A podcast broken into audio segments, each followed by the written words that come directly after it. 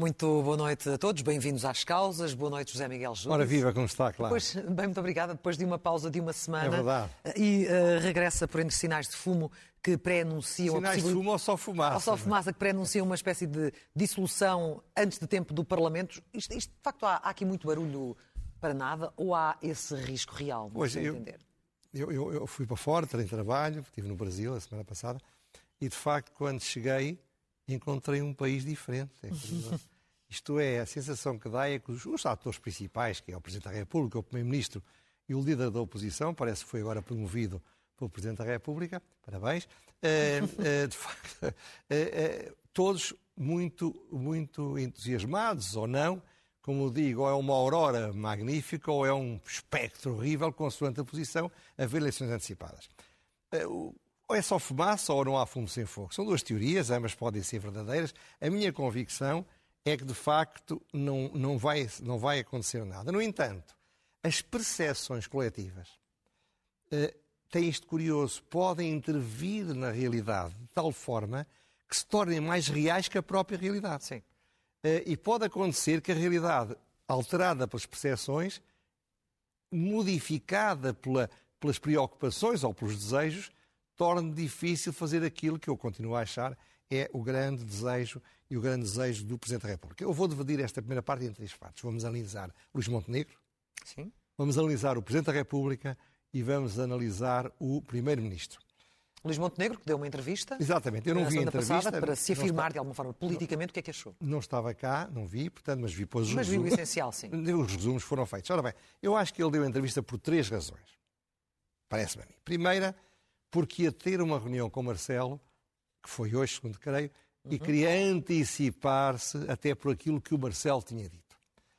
Segundo, eh, eh, está convencido, ou pode estar convencido, não faço ideia, de que podem as eleições ser antecipadas. E então, uma estratégia que ele queria lançar em 2024, 2025, pode ter de lançar em 2023, 2024.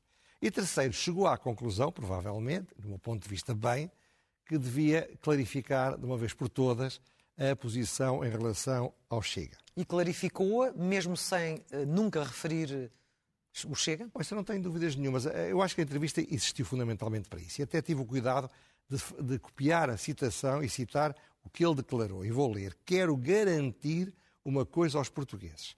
Não vamos ter no governo nem políticas, mas ele depois nem políticos. Porque dizia-se, as políticas, dizer, que importam. Não, não nem políticas nem políticos.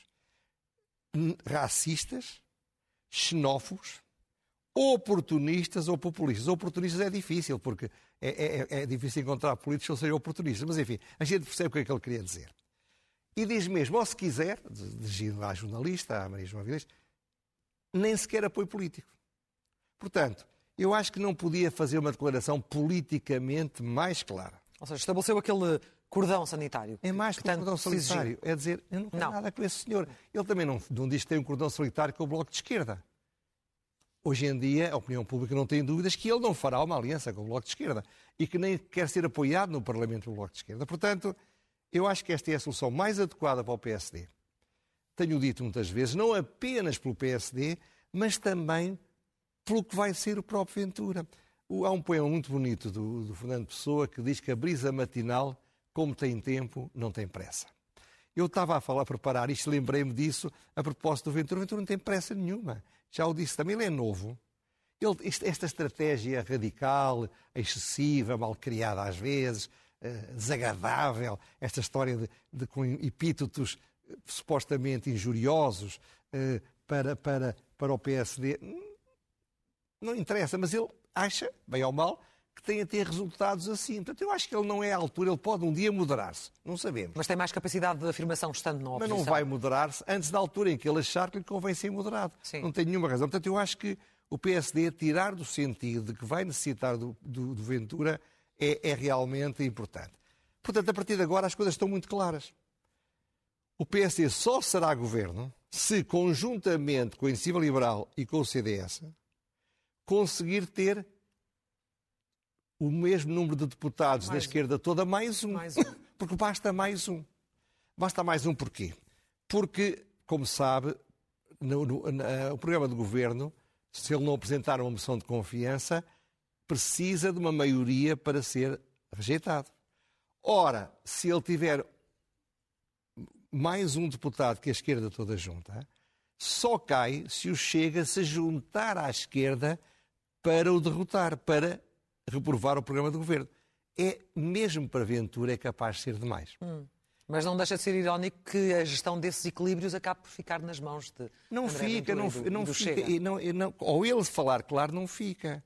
Porque ele coloca em cima do, do, do Ventura, como coloca em cima de qualquer pessoa, a responsabilidade dos seus próprios atos. Repare, mesmo que ele não tenha mais deputados do que a esquerda, se não forem muito poucos, se for o partido mais votado, o PSD, o que é possível, eh, eh, ele será escolhido para formar governo antes de António Costa, ou de, ou de quem lhe suceder.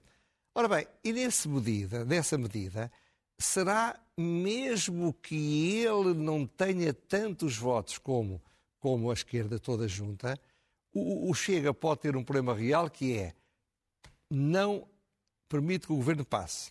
A seguir vem, vem, vem o governo do Partido Socialista. Não permite que o governo passe. E passado dois meses, ou três, ou quatro, ou cinco, pouco importa, haverá eleições. Ora bem, isso é uma coisa que politicamente também não lhe interessa. Agora, Esse dilema já se colocou no passado à esquerda e com eh, uma penalização muito forte depois Exato, exatamente. das eleições. Portanto, portanto eu acho sinceramente que esta era a melhor estratégia, não havia outra e acho mais. Já o disse aqui há algum tempo e volto a insistir, acho que era uma excelente ideia se o PSD, no acordo que eu acho que deve ser uma aliança pré-eleitoral, não sei se o Iniciativa Liberal está, está disposto a isso, mas é uma questão de negociar eh, se ele juntasse alguns independentes de centro-esquerda, moderados que não estão muito contentes com a viragem do PS para zonas um pouco mais radicais, como o Sá Carneiro fez em 79. As pessoas esquecem-se, mas o Sá Carneiro fez uma aliança não só com o CDS e com os monárquicos, mas também com um grupo chamado os Reformadores, em que os líderes eram António Barreto, que era um homem de esquerda, que podia ter sido primeiro-ministro do Partido Socialista, Medeiros Ferreira, que voltou, aliás, ao Partido Socialista para uma grande carreira de novo no Partido Socialista depois disso, era um homem de esquerda também, e o Francisco Tavares, que era um eletrão livre, era um anarquista no bom uhum. sentido da palavra, mas que manifestamente era um homem que se situava à esquerda do centro. Portanto, eu acredito, sinceramente acredito, que esta estratégia do, do Montenegro foi correta. Uh, e há quem não ache, mas pronto, mas ele, ele ao menos tornou as coisas claras. Claras. É e a estratégia do Presidente da República? Ora bem, isso é mais engraçado. Eu acho que o Presidente da República entrou em pânico. Ele é muito em propício pânico. em pânico. Ele é muito propício ao pânico. É um grande, um fino analista. Percebe as coisas, talvez às vezes, muito melhor que nós todos juntos. E ele viu que esta, esta Comissão de Inquérito da TAP, eh, enfim, comparado de uma forma um pouco gráfica, é como se o Partido Socialista e o Primeiro-Ministro e o Governo estivessem atados a um você que é uma boa cozinheira percebe atados ao grelhador com fumo lento, lento durante lento. 60 dias. Sim. Ora bem, isto é uma coisa que é devastadora, porque a posição ainda vai no adro, quando o poderoso e famoso Pedro Nuno Santos, e hoje em dia tão famoso como ele, que aqui há seis meses ninguém conhecia o nome chamado Hugo Mendes, que agora foi ridiculamente apoiado por um escritor, um intelectual, um economista com qualidades, mas sem, sensação, sem sensatez, ou seja como for. Eles vão falar. Até que eles falem, e são os últimos, eu acho que o António Costa não está, não está sossegado. Portanto, foram um trimestre horríveis, não foi um anos como a, como a, a, a, como a Rainha Inglaterra, mas ele percebeu, o Marcelo, sou eu imaginar, que talvez isto fosse um turning point, uma mudança de paradigma. Até aqui, todas as pessoas, no fundo, achavam que não ia haver eleições antecipadas. Depois disto, do dia para o outro, uma semana, não é os comentadores, não é os, os jornalistas, não é que, de repente, todos os comportamentos dos atores políticos, já falei do Montenegro, são no sentido de que as coisas podem acelerar. Aliás, o, o Presidente da República, eu continuo a achar, ele quer Costa até 26. Acha? Ah, não tenho dúvidas nenhuma. Porque é o que lhe convém mais a ele. A ele ou ao país? A ele. Oh, eu não tenho ilusões. Todos nós nos preocupamos com o país, uns mais do que outros, mas Marcelo Rebelo de Sousa é tão egocentrado que, acima de tudo, preocupa-se com o seu futuro. Não tem mal nenhum. É, não tem mal, sobretudo, porque não nos cria ilusões. Ele, ao menos, não anda a dizer eu estou aqui sacrificado, eu coitado de mim, eu queria estar em casa a ler livros, estou aqui para salvar a pátria. Ele nunca diz essas coisas. Ele, ele dá a entender estou aqui a divertir-me como uma criança. Mas ele invoca o país na, na, ah, claro, claro, é na dificuldade de tomar ah, essa decisão fora de enfim, tempo. Não? De qualquer maneira, eu acho que ele não quer. Não portanto, quer. Portanto, agora, ele, curiosamente, ele fez mais uma daquelas declarações, que ele agora cada vez faz mais, e disse basicamente isto. Ficou claro, também foi claro, antes do Montenegro lá ir, e disse: Eu não dissolvo se não for claro que o PSD pode governar sem necessitar do apoio do Chega. É muito curioso porque isto é uma afirmação tonta. Essa, essa, essa leitura aritmética das circunstâncias é faz algum sentido? Não, faz, faz. Já lhe explico porquê. Se, se, se, mas aparentemente é tonto. É tonto porquê? Porque ele é um jogador de xadrez. Portanto, tem jogadas planeadas até daqui a 50 anos. Mas Portugal não é um, um, um tabuleiro aos quadradinhos. E a dinâmica da vida política altera Sim. tudo de um momento para o outro. Veja o que se passou com esta história da TAP. Portanto, ele pode estar convencido que o PSD pode chegar lá sem o Chega e a evolução rápida da realidade levar à conclusão que afinal precisa do Chega. E o contrário também. Ele pode estar convencido, com os melhores argumentos do mundo, que ele que ele vai precisar do Chega e afinal não precisar. O Marcelo, se não sabia, devia ter aprendido com as eleições há um ano. Sim. Ele não imaginava que o, que o PS tivesse maioria absoluta, nem ninguém, ninguém, imaginava. Portanto, não é possível planear numa jogada de xadrez. Agora só, à altura era, se tiver mais do dobro, lembra-se isso. Assim, Porquê é que eu digo isto é tonto? Não é tonto porque isto é a estratégia de criar obstáculos uns atrás dos outros para que nunca seja possível eleições antecipadas. Eu chego a dizer que ele, se for necessário, vai exigir estas coisas. Que o, que o, que o Luís Montenegro deixe crescer bigode, que vá a pé a Fátima e que dê cinco voltas à Capelinha das Aparições de joelhos e sem joelheiras. Eu estou a brincar para dizer o quê? Para dizer que ele, se não tiver mais argumentos, inventa outros. A, a questão aqui é que ele não quer, de maneira nenhuma quer, que haja eleições antecipadas. Você poderá dizer que ele é, faz isto por patriotismo, você pode dizer que ele faz isto porque não confia que o Montenegro seja capaz. Você poderá dizer isto, que ele faz isto porque acha que para o futuro dele é melhor. Os argumentos podem ser os mais variados e só ele é que sabe, quando fala com ele próprio, o que significa que às vezes fica confuso. Agora, o que não há dúvida é que ele não quer. Todos os sinais são esses. Mas, de qualquer maneira, a verdade é que há uma tendência que se consolida nas sondagens uh, da queda do PS, de desalento com o governo de António Costa, uh, conseguirá o Primeiro-Ministro e o seu governo reorganizarem-se e fortalecerem-se de novo? Afinal de contas, ainda tem uma legislatura pela frente. Pois, é? eu, eu, acho três que, anos pela frente. Se permite um trocadilho, acho que o Costa está vivinho da Costa. Porquê? Está vivo. Ainda não morreu. E não, nunca vi aquele homem, e o conheço razoavelmente bem, com pulsões suicidas ou com vontades de eutanásias políticas. Não, não é esse tipo não. de pessoa. Portanto, eu não acredito nada que ele esteja contentinho, à espera que o Presidente da República dissolva antecipadamente o Parlamento, para depois se candidatar a Bruxelas, ou para depois ir para Val Lobos, como, como o Alexandre Colano, para curtir, a, digamos, o sofrimento por estado do país, ou por simplesmente vir para Zárgada, onde seria amigo do rei, para citarmos um grande poeta brasileiro. Não. Mas estará certamente, já Miguel Júlio, eh, preocupado com, com, com esta tendência mais consolidada. Preocupadíssima, já lá vamos. Agora, uh, repare, a sondagem recente também foi uma coisa muito clara. Neste momento, todo e qualquer candidato do PS que não seja ele, perde e perde fortemente em relação a Montenegro. E só isso chega para aumentar a votação no PSD Aliás, o Montenegro está com resultados aparentemente mais interessantes do que o próprio partido. Eu não estou a dizer que ele é um excelente candidato, não estou a ter opinião sobre isso. Ainda é, é como os tais melões, ainda não deu para abrir. Ainda não se abriu. Bom, agora, vamos lá ver. O, o, o que é que se passa com, com, com, com o António Costa? O António Costa é muito fino. E ele tem três fatores, e vão aparecer ali, que são muito importantes, não podemos esquecer. Primeiro, ele tem uma maioria absoluta como eu já disse muitas vezes, é como as baionetas. Pode-se fazer quase tudo com elas, exceto sentar-nos em cima das baionetas. Podemos, mas é perigoso. Marcelo é medroso, ele sabe, ou prudente, como quiser. E, portanto, o Marcelo, a reação do Marcelo é instintivamente ter cautela, de não arriscar. E, portanto, se ele achar que a solução de eleições antecipadas pode ser uma confusão, ele não as faz. Terceiro, o vento está-lhe pela popa e não pela proa. Aparentemente está pela proa, aparentemente está-lhe a bater tudo, só há problemas. Mas vamos a coisas mais profundas. Vamos falar de vento. Primeiro, a agitação social. A agitação social, mas a agitação social também cansa.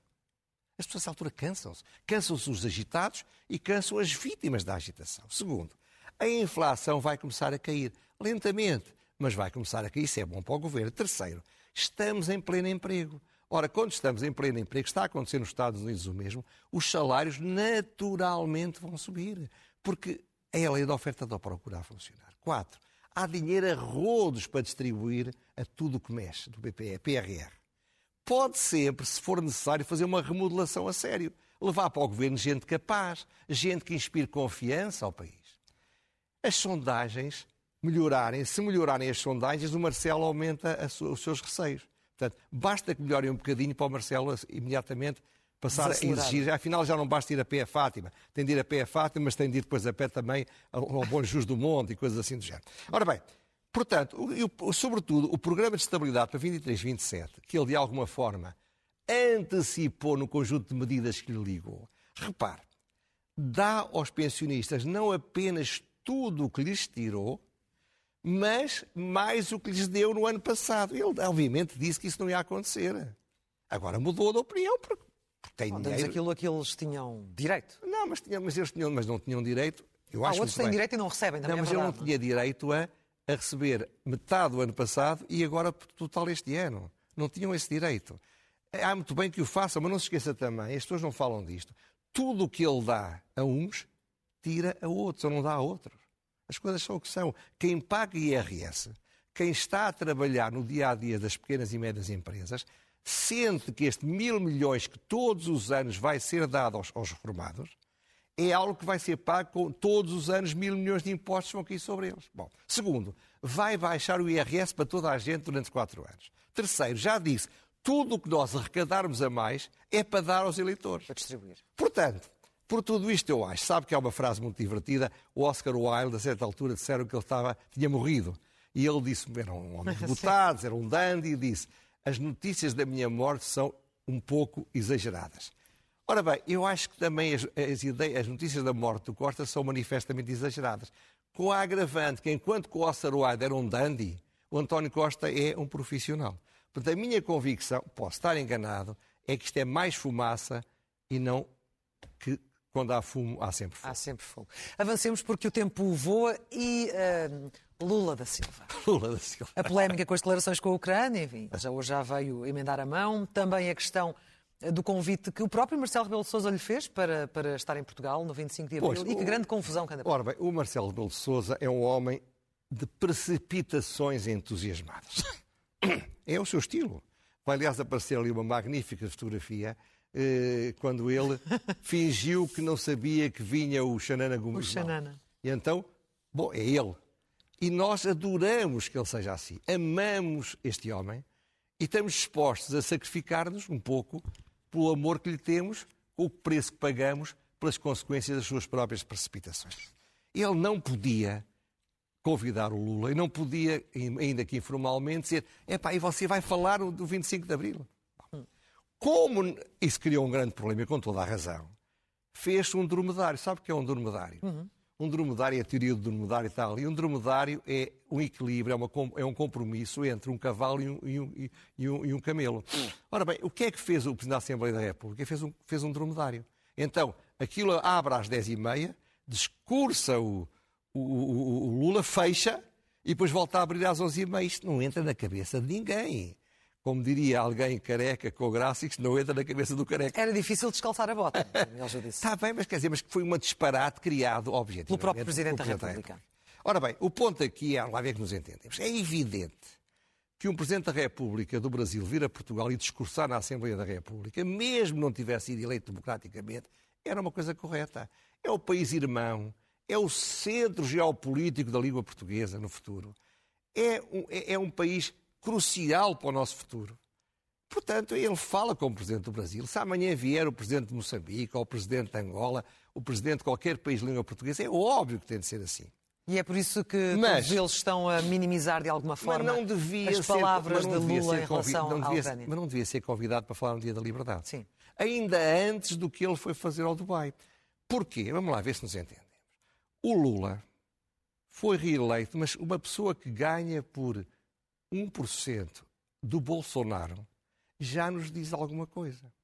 E o Lula, eu estive agora no Brasil e falei com bastantes pessoas, que não têm a ver com a política, mas são pessoas observadoras da realidade, diz que ficaram muito surpreendidos com o Lula, porque o Lula, em vez de ser dar uma de estadista, vamos criar equilíbrios, vamos fazer um consenso, não, entrou a matar muito ressabiado, muito vingativo, muito agressivo, muito mais radical do que tinha sido e está a voltar à sua fase juvenil do imperialismo contra os norte-americanos.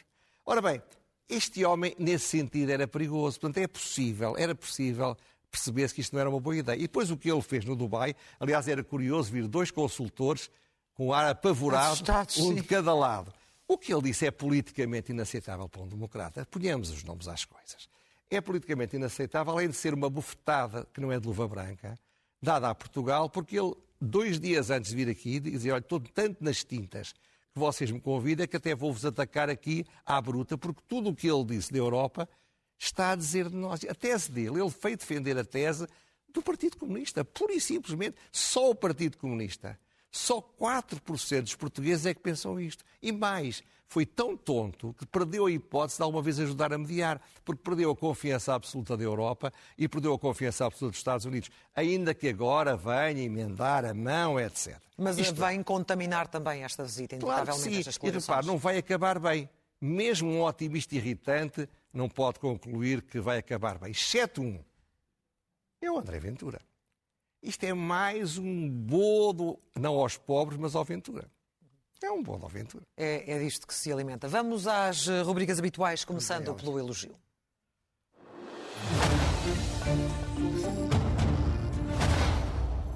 Ora bem, em 7 de março eu inventei uma coisa nova, que era uma loucura mansa sob condição suspensiva. Isto é, ela existia, mas não valia antes de 13 de maio. Então o que é que era? Os 10 juízes do Tribunal Constitucional eleitos pelo Parlamento eh, não conseguiam escolher os três cooptados para substituir três que tinham acabado o mandato. Então eu disse, isto é uma loucura mansa se eles não resolverem até ao dia 13 de maio ou se Nossa Senhora Fátima não fizer o um milagre. Uhum. Não foi preciso incomodar a Mãe de Cristo. Eles fizeram o seu dever e elegeram três membros do Tribunal Constitucional. Portanto, o elogio é para se repor a normalidade. Você dir-me, ah, mas até agora elogia-se a normalidade. É, no estado em que estão as instituições a Portugal, no, no estado em que está o, o, o, que o inquérito da TAP revela, eu acho que uma pessoa fazer uma coisa normal já merece ser levado para um altarzinho. a sexo ler é o melhor remédio.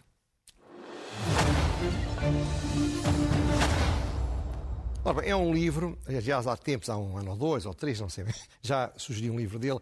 É um livro do professor Miranda Sarmento, que é também o líder parlamentar do PSD, e que é uma recolha de crónicas na ateleia, crónicas de um país estagnado. Crónicas que ele escreveu sobre temas económicos, sobretudo desde 2016. Ora bem, eu acho que é um livro que merece ser lido, porque, além do mais, porque não podia ser mais oportuno. Repare, nesta semana em que eu estive fora, aconteceram estas notícias todas. Todas, pelo menos chegaram ao meu conhecimento. Primeiro, em 13 de, ma de, ma de abril, o INE, o Instituto de Estatística revelou que em 2022 Portugal teve a mais elevada carga fiscal de sempre.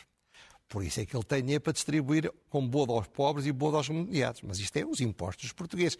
36... Impostos e contribuições. Claro. No dia seguinte, o site Mais Democracia revelava que Portugal é o sexto país da União Europeia que exige mais esforço fiscal aos cidadãos para estarem vivos é, é, três vezes mais que a Irlanda. A Irlanda é um pouco um outlier porque ainda tem grandes impostos de grandes empresas americanas, mas seja como for, são três vezes mais. Terceiro, esse mesmo site revelava que em 2022 a balança comercial portuguesa foi a pior, tem o déficit maior da nossa história. É evidente que isto é compensado pelo turismo, mas agora estão assanhados. Há dias a Mariana Mortaca ouvia dizer ah, eu sou favorável a que se acabe com o alojamento local, e mesmo que isso seja dramático para o turismo, porque é preciso dar habitação às pessoas. Bom, outra realidade. Portugal é o terceiro país da União Europeia, já se sabia, claro, com maior dívida pública. Pior do que nós, só a Itália e a Grécia. E, Grécia. e segundo o Expresso revelou na sexta-feira, nós, desde nos últimos, desde 99 e até e as projeções até 2026, portanto quase 30 anos, crescemos uma média de 1,1% ao ano, ou vamos crescer, e é o pior crescimento da União Europeia, exceto de novo a Grécia e a Itália, e somos o 13º país do mundo com pior crescimento. Portanto, não podia ser mais oportuno um, um homem competente, sério, a escrever sobre estes temas. Ele é uma espécie de monge soldado, sabe? Era, era um monge, era um académico e agora meteu-se nas guerras, foi para a trincheira, é um homem curioso por isso. Leiam, quer concordem, quer não concordem, quer acabem a concordar, quer acabem a discordar, porque todos ficamos a ganhar se lermos o que ele escreveu. Crónicas de um país estagnado. Agora a pergunta sem resposta.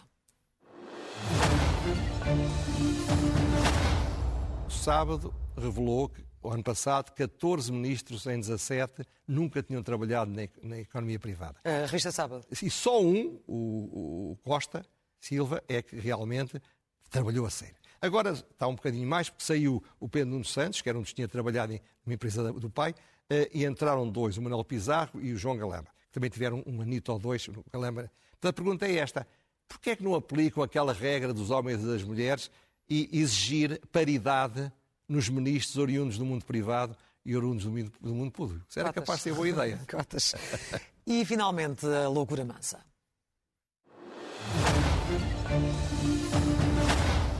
Escangalhei-me a rir com uma fotografia que alguém mandou, que é um porta-aviões apresentado como se fosse o aeroporto de Lisboa, a circular entre várias zonas da costa portuguesa. Isto tem uma história, tem uma explicação, e a explicação é a seguinte: é que a Comissão Técnica Independente já tinha oito ou nove hipóteses, e então resolveu fazer um site a pedir aos portugueses para, para dizerem onde é que querem fazer o aeroporto. Portanto, isto é democracia e transparência. Eu pensei que era a gozar, não, é verdade. Portanto, olha, isto, de facto, andamos a brincar com coisas sérias. Esta aqui está sublime, não é? Uhum. Novo aeroporto, fazemos chegadas e partidas entre Lisboa e Lisboa. Bom, não vale a pena estar ah, ali. Há o que diz, quem quer ler. eu quero à minha porta, lá na minha aldeia também, eles vão estudar. Muito Ou bem. então estou a gozar connosco. José Miguel Júdice. Até, Até à próxima terça-feira. Muito obrigada. Segue agora a edição da noite. Estará de regresso Ana Patrícia Carvalho. Boa noite.